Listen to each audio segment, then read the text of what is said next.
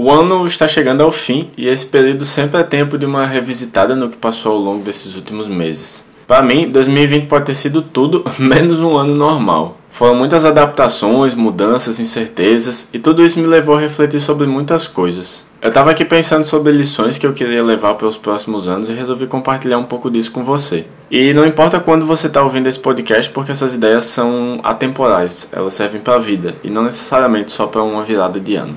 E se você está chegando por aqui agora, seja bem-vindo e bem-vinda ao Bola Papiar. Eu sou Rafael Franzon e é uma satisfação ter você por aqui.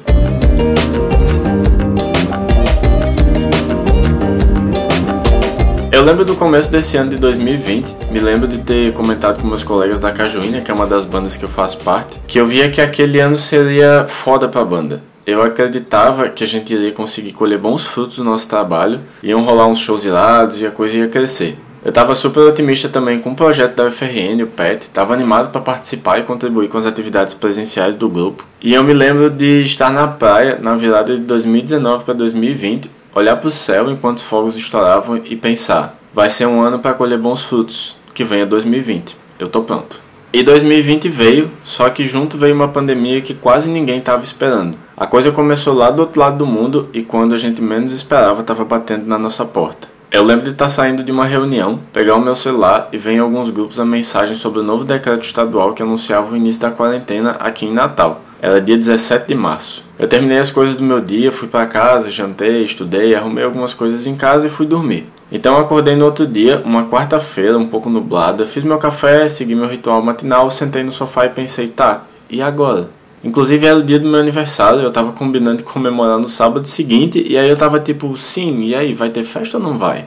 Dois dias depois caiu a ficha total que é, né? Não vai ter festa. E não ia ter um monte de coisa que eu tinha pensado e planejado, só que eu ainda não sabia. Mas o tempo foi mostrando que o ano não ia fluir conforme planejado. 2020 tinha chegado e talvez eu não tivesse tão pronto assim quanto eu imaginava. E isso tudo me leva à primeira lição do ano, de que as coisas não estão sob nosso controle.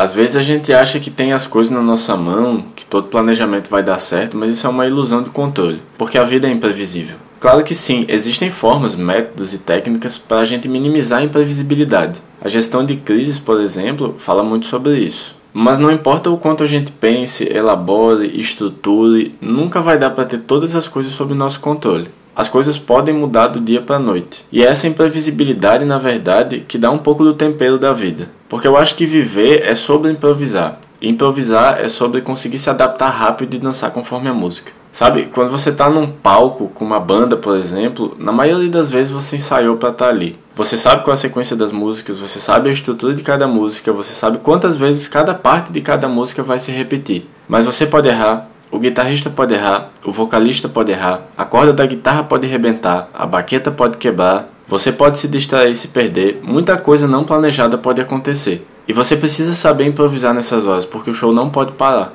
E a vida é assim também. É como um eterno show que você vai planejando, mas que de repente algo pode acontecer e o show não pode parar. A real é que a gente precisa estar preparado para mudanças na direção dos ventos e precisa saber ajustar as velas quando necessário. Desenvolver esse olhar, essa percepção para entender quando é hora de adaptar. E isso me leva para a segunda lição, que é o fato de que a diferença entre oportunidade e problema está no nosso olhar. No episódio anterior sobre gratidão, eu falei um pouco sobre essa ideia de que ser grato ou reclamar de uma situação depende da forma como a gente olha para aquela situação. A ideia aqui é semelhante, só que para a gente enxergar as oportunidades nas imprevisibilidades da vida. Se a gente pegar a pandemia, basicamente ela atingiu todo mundo. Claro que não foi igual para todos os países, para todas as pessoas. Alguns países souberam lidar melhor com a questão, outros nem tanto. Algumas pessoas ficaram em uma situação de muito maior vulnerabilidade do que outras, seja por questões econômicas, sociais, espaciais, etc. Então não é que a pandemia foi igual para todo mundo, mas ela se espalhou por todo mundo e ela obrigou todo mundo a, de alguma forma, em algum grau, se adaptar à nova realidade.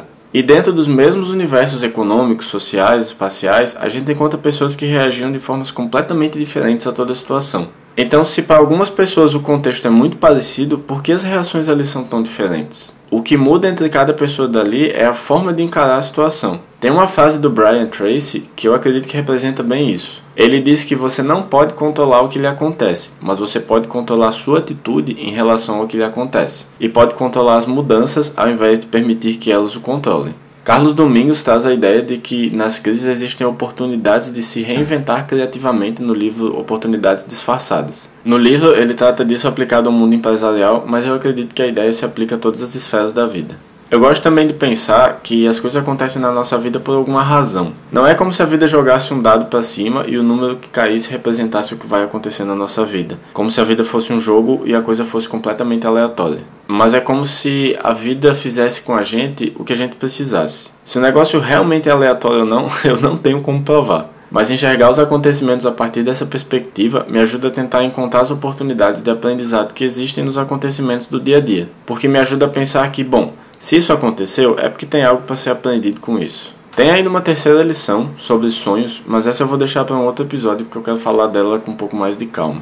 E aí agora eu olho para 2020 e penso que sim, aquilo que eu falei para mim mesmo na virada de 2019 não estava de todo errado, como pareceu em alguns momentos. Foi um bom ano para colher bons frutos. Não os frutos que eu imaginei que seriam colhidos, porque a maioria dos que eu tinha planejado eu não consegui colher, mas deu para aproveitar de outras formas. Então, para encerrar esse episódio, eu queria deixar a sugestão para que você tentasse encontrar pelo menos uma lição positiva que 2020 deixou e que você vai levar para a vida. Não sei o quão difícil o ano foi para você, mas eu acredito que isso ajuda a trazer um pouco de leveza para um ano que foi bastante atípico. E se quiser, compartilhe isso comigo ou com alguém próximo. Então, esse foi o recado desse episódio. Espero que tenha sido útil para você. Se você curtiu, manda para alguém que pode tirar um proveito desse papo. O novo ano está chegando, então que possamos fazer essa transição com um pouco dessas ideias na cabeça. Te desejo um excelente ano novo, um grande abraço e até a próxima.